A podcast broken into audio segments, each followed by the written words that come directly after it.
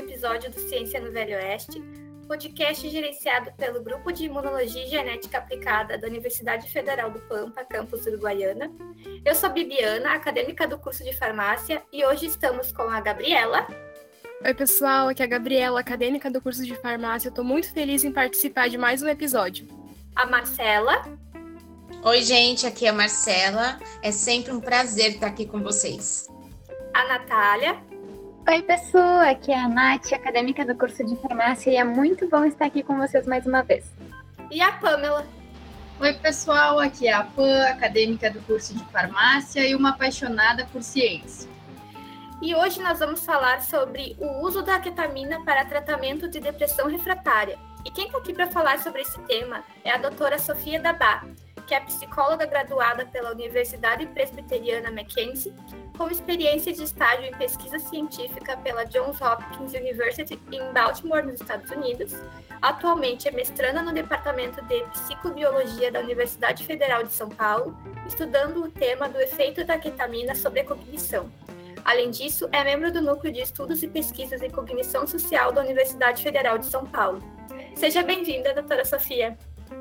Obrigada, obrigada pela apresentação, gente. É um prazer meu estar aqui com vocês e poder compartilhar a ciência, é uma paixão minha, então fico muito feliz em poder colaborar com o podcast de vocês. Bom, para iniciarmos então, a pergunta que não quer calar. Sofia, o que é depressão refratária e como é que ela é identificada? Então, a depressão refratária ou depressão resistente a tratamento, que são sinônimos, né, são dois nomes, é um tipo de depressão grave que não tem resposta a tratamento com antidepressivos convencionais. Então, quando eu digo antidepressivos convencionais, eu estou me referindo àqueles antidepressivos que a gente tem no mercado e que eles vão atuar no sistema monoaminérgico. Então, eles atuam na serotonina, na dopamina, na, na noradrenalina. Então, a depressão refratária é uma depressão bem grave que não consegue é, melhorar com esses antidepressivos convencionais. E ela é grave ao ponto da gente ter, né, os estudos eles mostram para gente que essa população ela tem sete vezes maior risco de cometer suicídio e tem uma taxa de hospitalização duas vezes maior em comparação com aqueles pacientes com a depressão simples, digamos assim, que uma depressão que não é resistente a tratamento. Então, assim, é uma outra caracterização da depressão, é uma depressão bem grave e a gente tem que ter um olhar bem atento para essa população que está em maior risco para cometer suicídio e também tem maior taxa de hospitalização. Uh, depois de quanto tempo já de tratamento com outros tipos de antidepressivos, eu sei que tem uma depressão refratária. É o meu médico, que é meu psiquiatra que diagnostica. Como é feito esse diagnóstico? Exato, certo. Então, uh, normalmente a gente considera como refratário os, os, estudos em pesquisa eles consideram a depressão como refratária quando a pessoa ela não consegue ter resposta com pelo menos dois antidepressivos, tá? Então, quando a pessoa não responde a dois antidepressivos, a gente já considera como uma depressão refratária. Mas aí vai do psiquiatra em querer talvez tentar uma outra combinação ou é, tentar algum terceiro antidepressivo, mas a gente já considera como depressão refratária. Ah, bem, Sofia, a gente já falou sobre o uso da ketamina na depressão em um episódio anterior do nosso pod. E conforme os protocolos do uso da ketamina no tratamento dessa, dessa condição, em média, após quanto tempo já é possível fazer a avaliação da resposta do paciente ao uso da ketamina? Então, essa é uma pergunta muito legal, porque assim, a ketamina é revolucionária justamente nesse sentido, porque a gente consegue avaliar os efeitos antidepressivos 24 horas após uma única infusão de cetamina. E se a gente lembrar, os antidepressivos convencionais, que são esses antidepressivos que eu mencionei, que atuam no sistema de monoaminas, é, eles começam a fazer efeito entre duas a quatro semanas. Agora, a ketamina a gente já consegue avaliar depois de 24 horas de uma infusão. Então, ela também é utilizada para é, pessoas com crise de ideação suicida, em casos muito graves porque a gente consegue ter esse efeito é, em muito é, curto prazo. E uma única infusão de cetamina, de, normalmente o protocolo é 0,5 miligramas por quilo, uma infusão de 40 minutos, ela tem efeitos duradouros em até 7 dias. Então, é isso. Mas é, os protocolos, eles normalmente eles compõem de duas infusões por semana, por três semanas. É, depois passa a ser quinzenalmente essa infusão de cetamina e aí o paciente depois ele só volta para fazer sessão de manutenção. Isso porque a depressão ela vem em episódios, né? Ela não é, é crônica. Então a pessoa tem um episódio depressivo, ela usa cetamina, ela vai ter resposta ao tratamento ou vai ter remissão dessa depressão, mas depois de um tempo ela pode voltar a ter um outro episódio e aí precisa fazer uma manutenção com mais infusões também. Aproveitando isso, Sofia, eu queria saber como é feita essa avaliação, né, após o tratamento da, da ketamina, como que é avaliado esse paciente? Então, a gente faz essa avaliação por meio de escalas que são validadas cientificamente, que conseguem mensurar o nível de gravidade da depressão que a pessoa está naquele momento. Então a gente tem algumas escalas que conseguem fazer isso e essas escalas elas têm perguntas que se referem à última semana do indivíduo. Então elas são bem sensíveis para identificar as diferenças nos sintomas depressivos em decorrência de um tratamento. Essa avaliação cognitiva é feita de modo específico para cada caso ou existe um protocolo único para todos os pacientes? Então, é, a avaliação da resposta ao tratamento com cetamina são questionários uh, validados cientificamente de pergunta-resposta. A avaliação cognitiva é uma coisa à parte, tá? Não é todo médico que vai fazer uma avaliação uh, cognitiva. Isso vai depender muito. Então, a cognição ela não é embutida em um protocolo específico, igual as escalas que avaliam a melhora dos sintomas depressivos né? Mas de fato, a cognição é um domínio muito importante que é muito prejudicada nesses pacientes. E quando a gente fala de cognição e depressão, a gente está se referindo principalmente aos processos atencionais, aos processos de memória, aos processos executivos e aos processos sociais. E com relação aos processos sociais, essa é uma vertente que a gente chama de cognição social, então, a nossa capacidade de identificar e interpretar estímulos que são socialmente relevantes também é, tem um prejuízo nesse tipo de cognição, além das demais, como eu mencionei. Mas por que, que a cognição é importante nisso tudo? Porque o prejuízo cognitivo ele vai afetar diretamente o funcionamento cotidiano daquele indivíduo. Então, ele vai ter dificuldade em começar uma tarefa, dificuldade em organizar os pensamentos, ou até de interpretar uma, uma expressão facial. Então, a qualidade de vida desses pacientes decai muito por conta desse déficit cognitivo. É, inclusive, alguns pacientes, até que quando entram em remissão da depressão, ou seja, quando não apresentam mais é, os sintomas de depressão, eles ainda podem apresentar resquício de declínio cognitivo. Mas a melhora cognitiva em decorrência da medicação antidepressiva ainda está sendo estudada, e é justamente isso que eu faço no meu mestrado. Então, não é de praxe você aplicar é, avaliação cognitiva nesses pacientes. Então, é um campo que ainda está sendo estudado, mas o protocolo que você vai aplicar, às vezes, no seu paciente, ou um protocolo de pesquisa, ele vai variar dependendo de qual domínio da cognição você quer avaliar. Então, você quer avaliar só a cognição social, ou você quer avaliar memória, ou você quer avaliar velocidade de processamento. Então depende muito. No caso clínico, se for num setting clínico, eu falaria, bom, de repente avaliar um domínio que a pessoa realmente é, relata um prejuízo. Então, às vezes a pessoa, a, a, depressão, ela tem apresentações clínicas diferentes. Então a gente chama de depressão, mas a pessoa pode ter mais sintomas é, cognitivos do que outra pessoa, por exemplo. Então, a apresentação clínica vai variar muito de pessoa para pessoa. Então, a avaliação cognitiva ela tem que ser bem personalizada, assim. Mas em protocolo de pesquisa depende muito do que você quer estudar. Eu vou só tirar uma dúvida. Quando voltando um pouco, quando você fala ali de tem meios de escala para avaliar é, essa resposta do paciente, tem um protocolo a seguir, assim, tem é, alguma ferramenta certa que você utiliza? Para avaliar a cognição ou a melhora dos sintomas depressivos? Nos dois sentidos, tanto, Ah, tá. tanto a depressão como a, como a melhora. Sim, sim.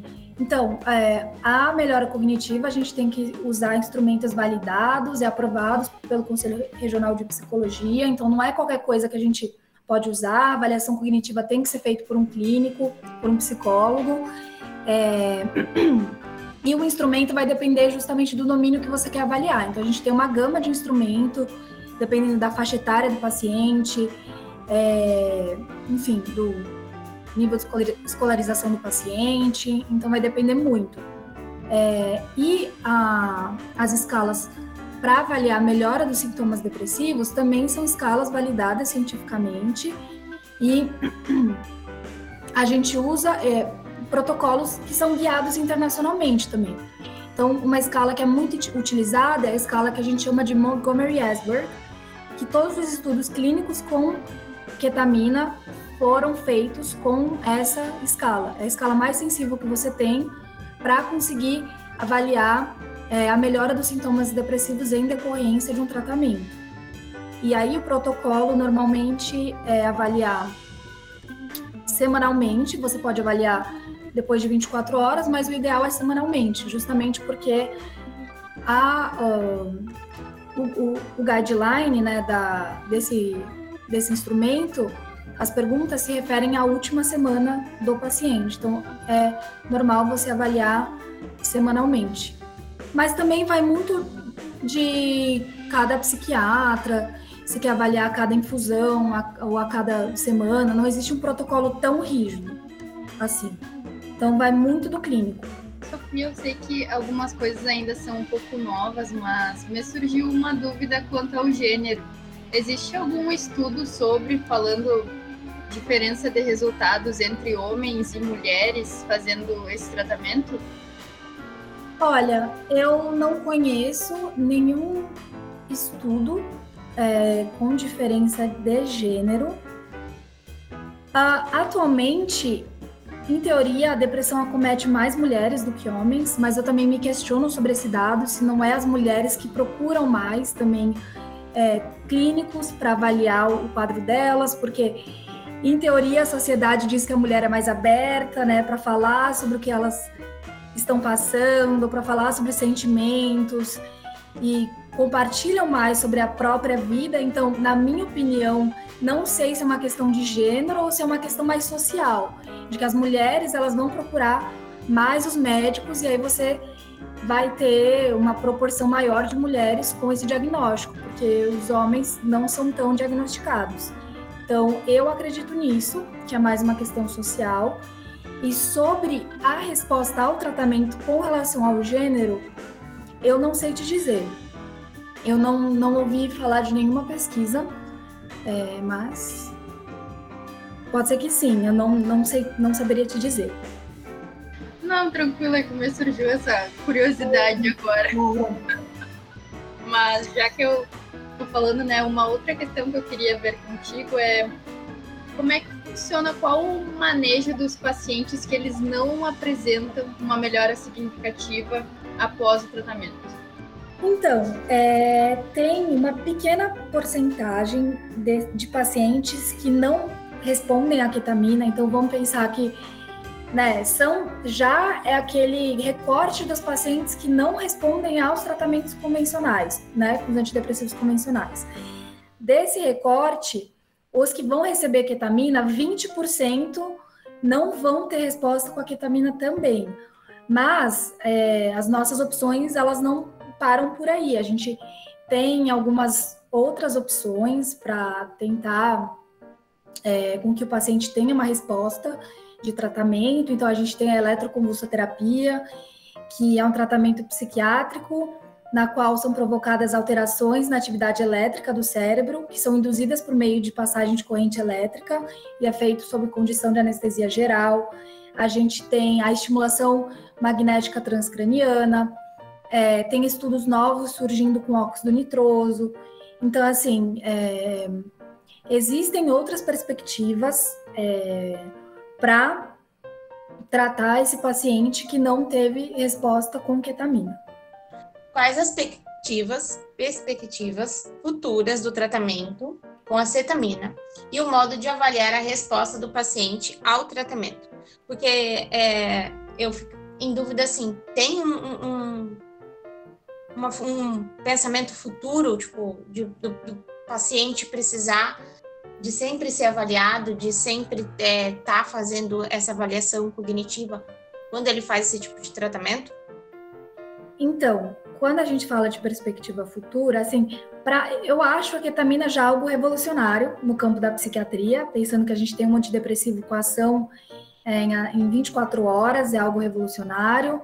É, e também, a, a, além de ser algo revolucionário nesse sentido, a gente começa também com a ketamina a pensar melhor sobre a hipótese da neurobiologia da depressão. Então, a gente tinha muito consolidado que a depressão ela era causada por um déficit nas monoaminas, então déficit de serotonina, um déficit de adrenalina, eh, de noradrenalina e de dopamina. E a ketamina, ela não atua nas monoaminas, ela vai atuar no sistema de glutamato, né, em outro neurotransmissor, então ela vai atuar no sistema glutamatérgico. Então, uma perspectiva futura que a gente tem é entender melhor a neurobiologia da depressão, então, como a ketamina melhora a depressão se ela atua no sistema de glutamato e ela não, não atua no sistema de monoamina. Então, isso é uma coisa nova que também é, a gente da academia está se olhando para, né? E com relação a essa parte clínica da cognição, eu acho que a perspectiva futura é também responder a essa pergunta: será que a ketamina ela consegue melhorar o, a cognição desses pacientes? Se a gente pensar em qualidade de vida, isso vai fazer uma diferença absurda. A pessoa, ela precisa funcionar no, no dia a dia dela, né? O prejuízo cognitivo vai tirar todo esse funcionamento psicossocial.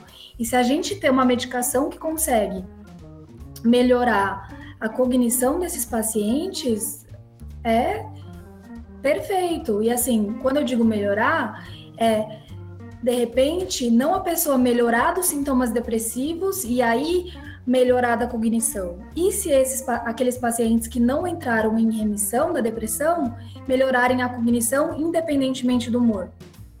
Essa é uma pergunta que a gente tem que se fazer e, e assim esse vai ser o melhor cenário. Então pode ser que a cognição melhore em decorrência da melhora dos sintomas depressivos, ou pode ser que seja independente disso, que a melhora seja na cognição independentemente da melhora no humor. Mas, de qualquer forma, isso é uma perspectiva futura que, que a gente tem, é algo que eu estou estudando, e vai ser muito bom para a gente poder dar qualidade de vida para esses pacientes de novo. E eu acho muito legal que, como eu trabalho com esses pacientes, o que eu vejo é isso, é, é o retorno da qualidade de vida deles. Então, eu, eu recebo alguns relatos e Normalmente os pacientes eles dizem que eles percebem que a ketamina foi efetiva não porque de um dia para o outro eles ficam cheios de alegria e são tomados por uma sensação diferente. Não é nada disso, é porque de repente um paciente não conseguiu, ficou três meses sem tomar banho. Aí ele vai lá e consegue tomar banho. Ou ele consegue fazer uma comida, ou ele consegue ligar para alguém que ele não falava há muito tempo. E aí é quando vira a chavinha e é, opa, tá começando a fazer efeito. É, é, assim, não tá começando, mas fez efeito. Então, a gente, o próprio paciente, ele consegue ver a, o efeito da ketamina quando ele consegue perceber que ele está funcionando no dia a dia. E isso, assim, é a coisa mais, uma das coisas mais preciosas que eu tenho trabalhando com esses pacientes, é ver o retorno da qualidade de vida desses pacientes. É interessante, né? Porque é, às, às, vezes a gente nunca pode medir o que é importante para a pessoa que, e o que é uma qualidade de vida, né? A gente, por exemplo, a gente toma banho todos os dias, como é não ter vontade ou coragem de tomar banho? E, e, e isso voltar de uma forma natural, né? Com uma medicação que faz efeito em curto período, comparado aos antidepressivos, que a gente sabe que é, tem uma desistência né, do tratamento também, é, por ser um tratamento mais longo, né? Sim. E aí as pessoas acabam, né, acabam largando né, o tratamento convencional por não ver uma resposta, né? Exatamente. Imagina também que você está numa situação de uma depressão grave, de ideação suicida, você toma uma medicação que vai fazer efeito daqui a um mês. Uma situação super grave. Então a ketamina vem para substituir esses casos. E, e, e, outra coisa que você mencionou, que é muito importante, é que às vezes para a gente, ah, a pessoa tomou um banho. O que, que é um banho, né? Assim, algo que está tão presente no nosso cotidiano. A gente toma um, é, dois banhos por dia, um banho por dia. Mas para essas pessoas, tomar um banho é um ganho tão significativo, é algo assim, escalar montanhas. Então, você ter uma medicação que consegue é, dar essa melhora para o paciente é sensacional. Eu até fiquei um pouco curiosa porque você falou do trabalho que você desenvolve. Você podia falar um pouquinho, brevemente, como é que funciona? Quais são os como é que vocês estudam o uso da ketamina? Não sei se você pode falar pelo menos um pouquinho para o pessoal que Sim. nos acompanha. É, eu estou estudando justamente se a ketamina ela melhora a cognição é, desses pacientes. E a cognição que eu estudo é tanto a parte de cognição fria, que a gente chama, que é a cognição que não envolve estímulo social. Então, por exemplo, memória, que não envolve estímulo social, velocidade de processamento, atenção.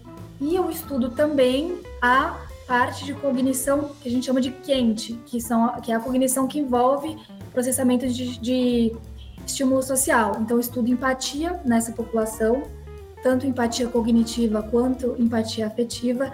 Existe uma diferença, inclusive, existem dois tipos de empatia. E eu estudo o processo que a gente chama teoria da mente, então, é o processo que, que a gente consegue inferir o que o outro está pensando, sentindo, é, crendo, que é um processo de cognição social. Então, eu estudo essas duas vertentes no meu mestrado e eu justamente quero entender se a ketamina ela consegue melhorar a cognição desses pacientes, porque o mecanismo de ação da ketamina ele tem tudo a ver com neuroplasticidade, né? E vocês que são acadêmicas de farmácia, vocês devem saber, mas a ketamina, é, ela é um antagonista de receptor NMDA, mas ela vai é, ativar os receptores AMPA que estão implicados em liberação de BDNF. Se você libera BDNF, você tem neuroplasticidade. E neuroplasticidade nessas áreas que são prejudicadas, dessas áreas envolvidas em cognição e que estão prejudicadas nesses pacientes se eu falei muito científico, me falem que eu traduzo também para para linguagem mais simples. Pode, pode traduzir, Sofia, porque assim todo mundo tem um pouco de acesso à informação, se você sim, puder. Sim, é, então o que eu quis dizer é que assim, a ketamina, quando a gente tem prejuízo de cognição, a gente tem prejuízos em áreas cerebrais, né, áreas do cérebro que são responsáveis por essa, por essa cognição. E essa medicação, ela consegue, é, digamos que, criar novos caminhos é, no cérebro, novas sinapses, e nessas regiões, então, consegue dar novos caminhos e melhorar a cognição desses pacientes, né? Porque vai atuar no nível cerebral e nessas áreas que estão prejudicadas. Ah, muito legal. É, quem sabe quando você finalizar esse trabalho, você traz para a gente os seus resultados. Sim. Eu espero ter resultados bem favoráveis, mas assim, tem, tem tudo para dar certo. Porque o próprio mecanismo né, de ação da ketamina tem a ver com é, melhora cognitiva. Tanto que a nossa conversa anterior, né, do episódio anterior, é, foi com o Dr. Tiago e ele explicou, né, falou sobre a cetamina. Então, é, vai ficar bem legal que vai dar para o pessoal fazer o link com os dois episódios e, e, entender bem assim sobre o assunto e buscar, buscar, né, tratamento, buscar informação e até em questão de suicídio, acho que é um, é um assunto delicado, mas um assunto que tem que ser falado, e, e a importância, né, de uma medicação tão curto prazo, né? Sim, e eu acho ainda mais importante falar sobre depressão, falar sobre suicídio nesse momento que a gente está vivendo de pandemia, né, de Covid. Então, a saúde mental das pessoas, ela foi muito afetada por conta da pandemia. As pessoas que ficaram hospitalizadas por conta do Covid, elas estão tendo é, diagnóstico de depressão, é, níveis graves de depressão. Então, acho mais do que nunca muito importante a gente falar sobre esses temas e falar sempre sem tabu, né? Então, eu agradeço muito também de poder compartilhar tudo que eu estudo e compartilhar algo que eu acho revolucionário no campo da psiquiatria e que eu tenho certeza que pode melhorar a vida de muitas pessoas. Uh, o nosso podcast está encerrando por hoje. É, nós agradecemos a sua presença, espero que tenha sido muito útil para todas as nossas colegas, os nossos ouvintes. Obrigada, eu que agradeço é, mais uma vez em poder estar aqui, compartilhar um pouco sobre o que eu estudo e fazer divulgação científica, que é tão importante. Obrigada, Sofia. Foi um prazer te ter aqui no nosso podcast. Foi uma conversa muito boa, tranquila e enriquecedora. Quando quiser voltar, será muito bem-vinda. E, pessoal que ficou com a gente até agora, até o próximo. Muito obrigada, Sofia. É, foi muito bacana a conversa que a gente teve, porque de uma forma bem didática e bem esclarecedora, foi muito bacana aprender tudo é, que você estuda e com certeza será muito bem-vinda quando terminar os seus estudos, trazer os resultados para a gente, vai ser muito bacana. Então, obrigada por compartilhar suas experiências com a gente. E a você, ouvinte, é, obrigada por nos acompanhar até aqui e até o próximo episódio. Sofia, obrigada. Nem sei como agradecer a sua presença. É muito bom, muito bom ver assuntos assim serem divulgados. E até a próxima, pessoal. Beijos. Obrigada pela sua presença, Sofia. Aprendi pra caramba hoje e espero que os estudos de vocês deem muitos frutos, possibilitando uma melhora no caso desses pacientes que precisam disso. O assunto foi muito agregador. Obrigada, meninas. É sempre um prazer aprender com vocês e a você, ouvinte, se precisar entrar em contato com a gente, é só chamá-la no direct do Insta ou mandar um e-mail para contato.ciencianovelhoeste.com. Um super beijo e até o próximo episódio. Então é isso, pessoal. Até o próximo Ciência no Velho Oeste.